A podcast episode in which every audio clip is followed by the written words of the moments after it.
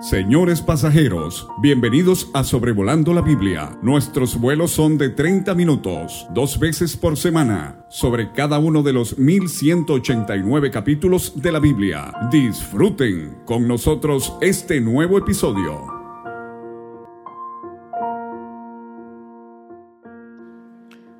Un caluroso saludo desde Zamora, Michoacán. Les habla David Alves, padre. Atravesamos una ola de calor aquí en México, pero continuamos disfrutando las ondas de calor hermanable a lo ancho y largo de Latinoamérica y en otras partes del mundo, con sus palabras de ánimo y sus oraciones que son tan importantes y nos fortalecen en esta obra que quisiéramos sea primero y ante todo para la honra y gloria de Dios, pero también para el beneficio y la bendición de nuestros prójimos. Estamos en el episodio 273, sobrevolando la Biblia en 2 Samuel capítulo 4, este miércoles 14 de junio del 2023. Tenemos un capítulo corto por delante, pero relevante, eh, como son todos los capítulos de la Biblia Aquí vamos a considerar el vil asesinato de Isboset, el rey de Israel. Eh, en mi vida yo recuerdo la conmoción eh, que causó el asesinato de Anwar Sadat allá en Egipto, así como Isaac Rabin eh, en Israel, Indira Gandhi en la India, y muy recientemente Jovenel Moise de Haití.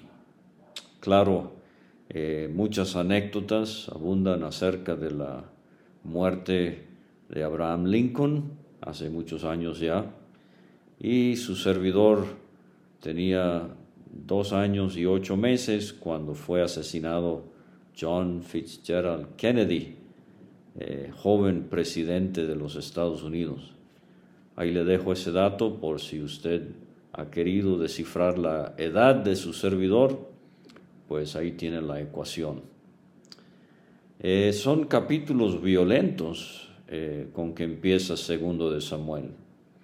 Eh, casos notorios, vimos en el capítulo 2 el homicidio de Asael a manos de Abner, cruel muerte, el regatón de la espada de Abner atravesó el estómago de Asael mientras éste estaba en plena carrera. En el capítulo 3 eh, vimos cómo Joab se venga de Abner, lo mata por haber matado a su hermano Asael.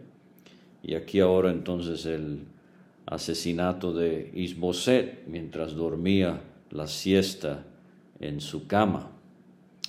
Pero aunado a estos tres casos, terminamos primero de Samuel en el capítulo 31 con el suicidio del rey Saúl, así como su escudero también se quitó la vida. Murieron tres hijos de Saúl, muchos soldados. En el capítulo 1 de segundo de Samuel, eh, el amalecita muere pensando que ganaría el favor de David por traerle eh, las noticias de la muerte de Saúl. Y en el capítulo 2 de segundo Samuel, aparte de Asael, vimos también los 24 que murieron en la maniobra militar junto al estanque de Gabaón y casi 400 hombres que eh, perdieron la vida en las luchas de esta guerra civil que se ha desatado entre la casa de Saúl y la casa de David. Entonces vemos cómo eh, el descalabro espiritual en la nación lleva a esta violencia y a estas pérdidas de vida eh, tan lamentables. Así empieza nuestro capítulo 4, luego que oyó el hijo de Saúl que Abner había sido muerto en Hebrón, las manos se le debilitaron, y fue atemorizado todo Israel. Ahora, interesante que no se le menciona por nombre, pero sabemos que este hijo de Saúl es Isboset. Él eh, sobrevivió eh, la batalla contra los filisteos, muy posiblemente por su ausencia. Eh, y él está ah, en Manaim, en Transjordania, cuando recibe la noticia que Abner ah, ha muerto en Hebrón y Isboset se debilitan sus manos, es la expresión, otra traducción dice se acobardó y vemos la inseguridad del líder permeando a la nación, fue atemorizado todo Israel. Ahora Isboset había sido promovido como rey por Abner, no por Dios. Y muerto Abner con razón, Isboset teme no podía confiar en que Dios defendería su trono, porque no fue Dios el que lo puso sobre el trono. Qué contraste con David. Él vivía con la confianza de que su llamado era divino. No dependía de Joab, su comandante, así como Isboset dependía de Abner. Déjeme decirle, para ir desempacando de una vez en este corto capítulo algunas eh, aplicaciones espirituales, eh, que en el servicio del Señor, en cualquier esfera, si es algo promovido por el hombre, si es una iniciativa de la carne y no hay convicción de que es un llamado divino, le aseguro que no durará.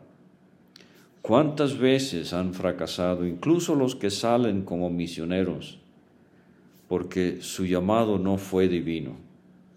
alguna emoción, vieron eh, la obra del Señor como algo glamoroso, eh, quizás la promesa de un púlpito, eh, manutención económica, etcétera, etcétera. Pero fíjese, por ejemplo, el apóstol Pablo, él no la tuvo fácil, pero él servía con la convicción de que Dios lo había llamado. Y esto es el, e, e, esto va a ser el ancla en la vida de aquel que sirve a Dios, aunque pase por tremendas pruebas, disfruta la convicción de que Dios lo ha puesto en ese servicio. Eh, Pablo sabía que él era un instrumento escogido desde, eh, esto se habló de él desde el momento de su salvación en el camino a Damasco. Pero años ya en los caminos del Señor, en Hechos 18, versículos 9 y 11, eh, leemos que entonces el Señor dijo a Pablo en visión de noche, no temas, sino habla, no calles, porque yo estoy contigo y ninguno pondrá sobre ti la mano para hacerte mal, porque yo tengo mucho pueblo en esta ciudad. Y se detuvo allí un año y seis meses enseñándoles la palabra de Dios. Feliz el hombre o la mujer que sirve aún en medio de adversidad, sabiendo que tiene, que disfruta el lujo de la presencia protectora del Señor. Eh, esto lo he contado muchas veces, pero una historia real en el estado de California, hace muchos años ya, un agricultor se reunió con los ancianos de su iglesia y les dijo, voy a dejar la granja, eh, el Señor me ha llamado al servicio misionero. Y los hermanos un poco alarmados porque no le habían escuchado predicar el Evangelio, no era conocido como un hermano que compartía el Evangelio con vecinos o con eh, personas en la calle, etcétera le preguntaron cómo había llegado a esta decisión de abandonar su empleo para salir a la obra del Señor. Bueno, él dijo, yo iba en mi tractor arando el campo y en las nubes vi la formación de dos letras que se parecían a una S y a una M. Y yo concluí que eso era el Señor diciéndome servicio misionero. Bueno, uno de esos líderes muy sabios le dijo, no, no, no, no, hermano, La SM no significa servicio misionero. Para usted el Señor le estaba diciendo, siembra maíz. El lujo, entonces, como he dicho, de saber que al servir al Señor estamos en el centro de su voluntad. No Isboset, muerto Abner, él se acobardó. Dice el versículo 2, y el hijo de Saúl, de nuevo, no se le menciona por nombre, pero sabemos que es Isboset, tenía dos hombres, capitanes de bandas de merodeadores, otra traducción dice de bandoleros. Eh, el nombre de uno era Baana, el otro Recab, hijos de Rimón Berotita. Ahora de una vez, aquí veo otra cosa que hay que resaltar. Estos dos eh, capitanes, eh, obviamente miembros de seguridad del rey de Israel, de Isboset, guardaespaldas si quiere, eh, Baana y Recab, eh, no eran amalecitas, no eran filisteos, eh, ellos eran benjamitas. Y lo que tenemos por delante es la triste y trágica historia de dos hombres de la misma tribu, de Saúl y de Isboset, que van a acribillar al rey en su cama. O sea, lo que tenemos aquí es una, una traición eh, magistral, garrafal. Ahora, Rimón Berotita se le designa así por su, eh, su ciudad de origen. Josué 18, 25 nos dice que Berot fue una de las ciudades que le tocó en heredad a la tribu de Benjamín. Usted recuerda cuando Josué después de conquistar la tierra de Canaán, la dividió por eh, secciones a cada tribu.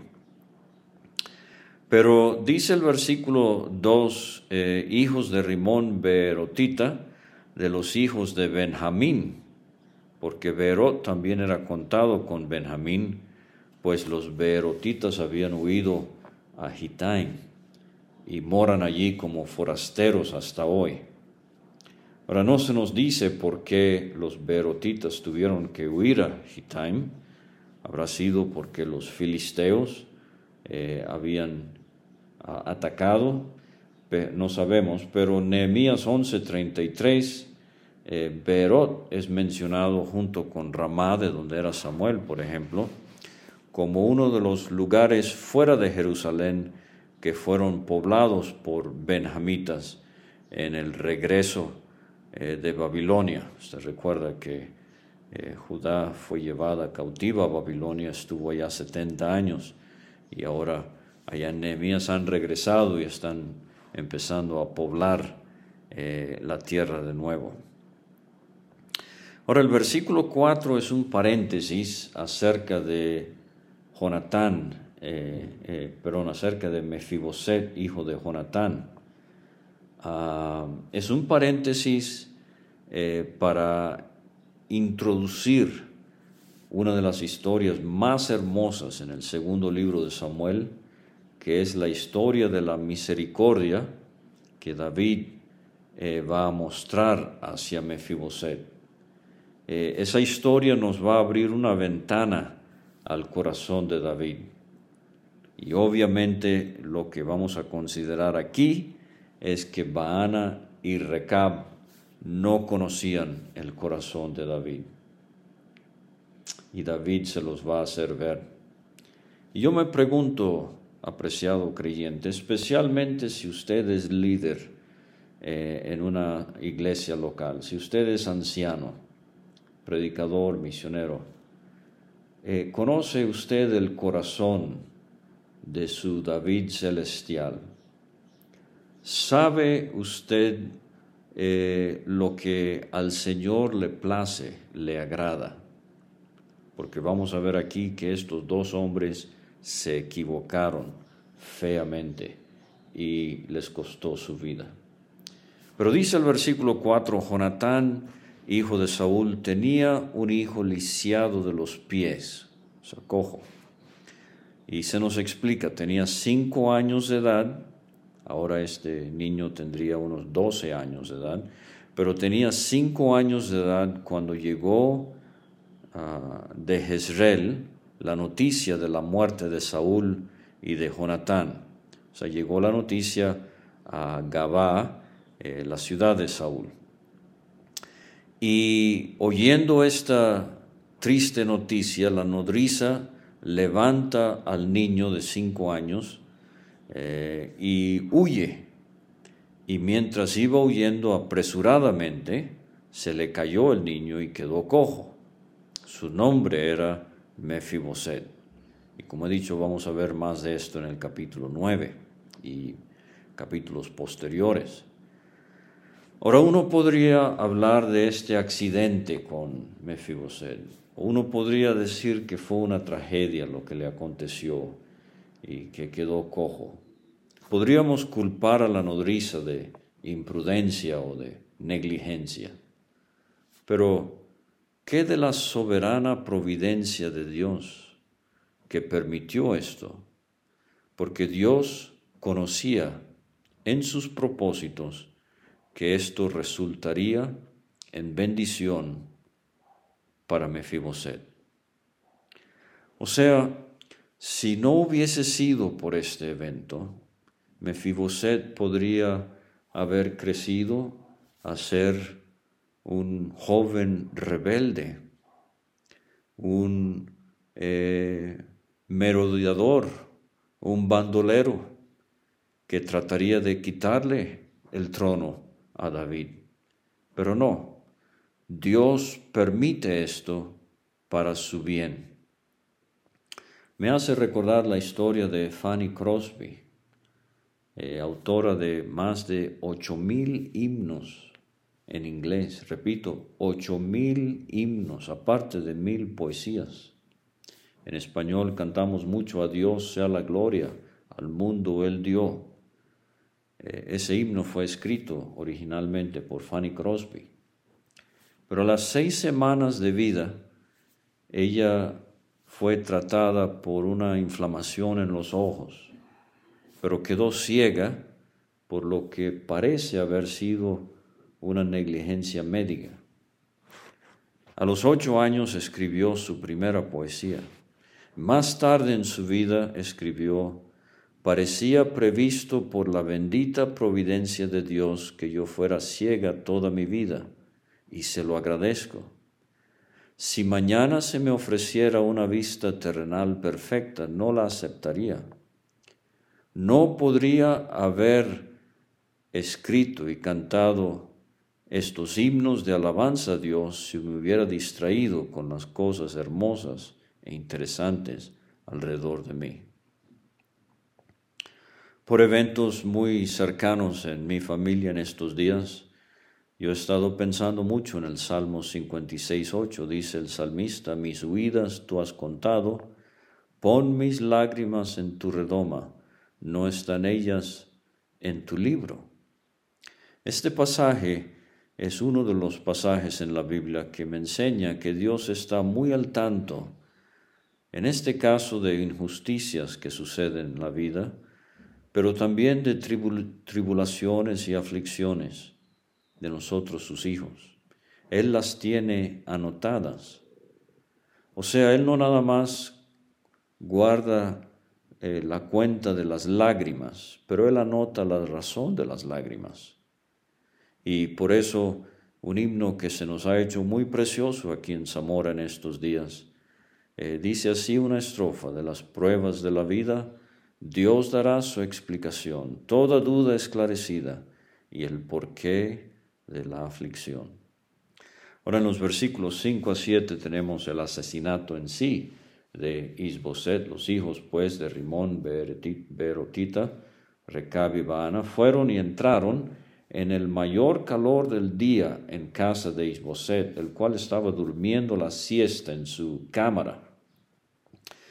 Ahora, he leído comentaristas eh, del norte, de la parte norte del mundo, que quizás no entienden esto de la del calor de la mayor parte del día y critican a Isboset como un hombre flojo o perezoso. En lo personal, para mí, la siesta en estos países calurosos es muy saludable y reponedor. Eh, crecí en Venezuela, donde llamaban eh, esto la hora del burro. El burro sabe que eh, el calor sofocante no es el tiempo para andar en la cuesta de la montaña con una carga. No, no, él se acomoda, si puede, bajo un árbol a disfrutar la sombra. Pero dice el 6, he aquí la portera de la casa había estado limpiando trigo, pero se durmió. La Reina Valera actualizada, por ejemplo, tiene una traducción alterna. He aquí entraron en el interior de la casa como para llevar trigo. Ahora déjeme decir que este es un ejemplo de una variante textual que en ninguna manera afecta nuestra confianza en Dios o en su palabra. No pone en duda, por ejemplo, la seguridad de la salvación o la veracidad de la resurrección de Cristo. Si fue la portera que se durmió y por eso pudieron entrar, o si entraron disimulando que iban por trigo cuando realmente iban por la vida del rey, eh, sea como fuere, eh, estos hombres se ve aquí su carácter perverso. Fue así como Recab y Baana, su hermano, se introdujeron en la casa. Y cuando entraron en la casa, Isboset dormía sobre su lecho en su cámara, y lo hirieron y lo mataron. Estos eran oportunistas, ya no les convenía apoyar a Isboset. Eh, había que eliminarlo. Les convenía mejor seguir a David, había que impresionarlo. ¿Cuántos hay hoy en las iglesias cuyo servicio o comportamiento no es por convicción, sino por conveniencia. Hacen y dicen cosas para impresionar a otros, especialmente a los líderes. Pero vamos a ver que David no era tan tonto, como decimos, no se chupaba el dedo, él era eh, un rey con mucho discernimiento. Pero lo que tenemos aquí es un acto muy cobarde. Isboset indefenso, dormido en su cama.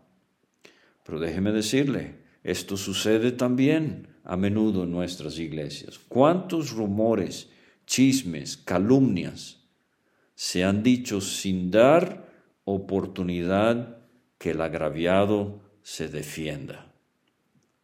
Y le cortaron la cabeza y habiéndola tomado caminaron toda la noche por el camino del Arabá. O sea, van a ir a Hebrón para llevarle la cabeza a David. Dice el versículo 8, trajeron la cabeza de Isbosed a David en Hebrón. Bueno, una cosa es la cabeza de Goliat, el filisteo. David mismo le cortó la cabeza, pero otra cosa es la cabeza de su rey en Israel. Hermanos, eh, no es el tiempo de hacer rodar cabezas eh, de aquellos que son nuestros hermanos. Pero dijeron al rey, he aquí la cabeza de Isboset, hijo de Saúl, tu enemigo. David no lo consideraba su enemigo. Saúl quizás consideraba a David su enemigo, pero no David. Él era eh, mucho más espiritual y mucho más grande de lo que estos hombres pensaban. Procuraba, eh, Saúl tu enemigo que procuraba matarte. Y ahora fíjese cómo dicen estos dos hombres a David, y Jehová ha vengado hoy a mi señor el rey de Saúl y de su linaje. Hablo así para tratar de hacerle ver que el acto perverso lo encofran en palabras piadosas. Pero querido creyente, no se deje engañar. No es de Dios el hacer rodar las cabezas de nuestros hermanos. No importa los versículos, los supuestos principios bíblicos, el vocabulario que use, eh, hombres que actúan como Baana y como su hermano Racab son hombres carnales, perversos. Bueno, Eh, ahora vamos a asomarnos al corazón de David. Fíjese su misericordia.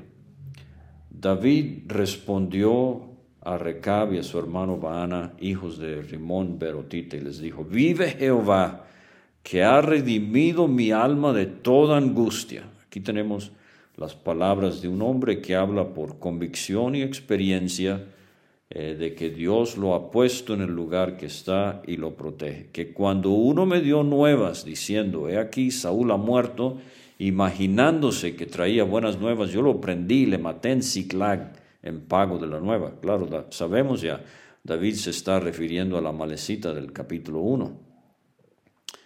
David es un rey justo. Aquí él es figura del Mesías, el Señor Jesucristo. Eh, que tendrá un reino justo. Isaías 32.1, he aquí que para justicia reinará un rey. Esas palabras describen el milenio. En Isaías 65.20 eh, se nos dice que el pecador será maldito. Y muchos creemos que esa expresión significa que un acto de pecado abierto, una injusticia flagrante, será castigado con una muerte fulminante. Y esto es lo que va a suceder aquí. De paso, en el estado eterno, después del milenio, 2 Pedro 3:13, nos dice que esperamos, según sus promesas, cielos nuevos y tierra nueva en los cuales mora la justicia. Entonces, estas son dos características. En el milenio la justicia reina, se impone, aunque va a haber algunos eh, fingiendo obediencia eh, pero serán incrédulos. Pero bueno, dice el 11, David continúa, ¿cuánto más a los malos hombres que mataron a un hombre justo en su casa? Se está refiriendo a Isboset, obviamente, y sobre su cama. Ahora pues, no he de demandar yo su sangre de vuestras manos y, y quitaros de la tierra. Muerte súbita para estos hombres por su injusticia, eh, su vileza. Entonces David ordenó a sus servidores y ellos los mataron y les cortaron las manos y los pies. Sí, con esos pies habían entrado a la casa disimuladamente y con esas manos habían decapitado al rey y los colgaron sobre el estanque en Hebrón. El estanque de Gabaón en el capítulo 2, el estanque en Hebrón, aquí en el capítulo 4. Muchos estanques en la Biblia, se me fue el tiempo, pero le invito a que usted los trace con una concordancia en el Antiguo y Nuevo Testamento y va a ver que hay mucho provecho espiritual. Entonces David no solamente muestra su desacuerdo con este detestable asesinato tan cobarde, eh, él envía una clara señal a todos los súbditos de su reino que este tipo de comportamiento no es aceptable y a la vez se deslinda completamente de alguna participación en el asesinato de Isboset, a quien llamó un hombre justo. Hermano, no participe de pecados ajenos, no se meta en lo que no le incumbe Usted guárdese de estos actos cobardes de asesinar el carácter de otro creyente. ¿Será por envidia? ¿Será por venganza? No sé. Tomaron la cabeza de Isboset y la enterraron en el sepulcro de Abner en Hebrón. Abner fue el que promovió a Isboset como cabeza de la parte norte de la nación y esto le costó su cabeza a Isboset. Ahora termino con eh, un comentario que me gustó del hermano Warren Wiersbe y los dos recursos disponibles para el creyente que se ilustran en este capítulo 4 de segundo de Samuel. Primeramente el recurso carnal eh, Romanos 3, versículo 8, Pablo pregunta, ¿hagamos males para que vengan bienes? O sea, ¿está bien hacer lo inicuo para buscar la bendición de Dios? Absolutamente no. nunca. El otro recurso es el recurso espiritual. Romanos 12, 21 dice el apóstol, vence con el bien el mal. Esto fue lo que David hizo con el odio que le tenía Saúl. David venció ese mal con el bien, como hemos visto, lo vamos a ver ilustrado muy, muy claramente con el caso de Mefiboset. Muchas gracias por escuchar y hasta la próxima.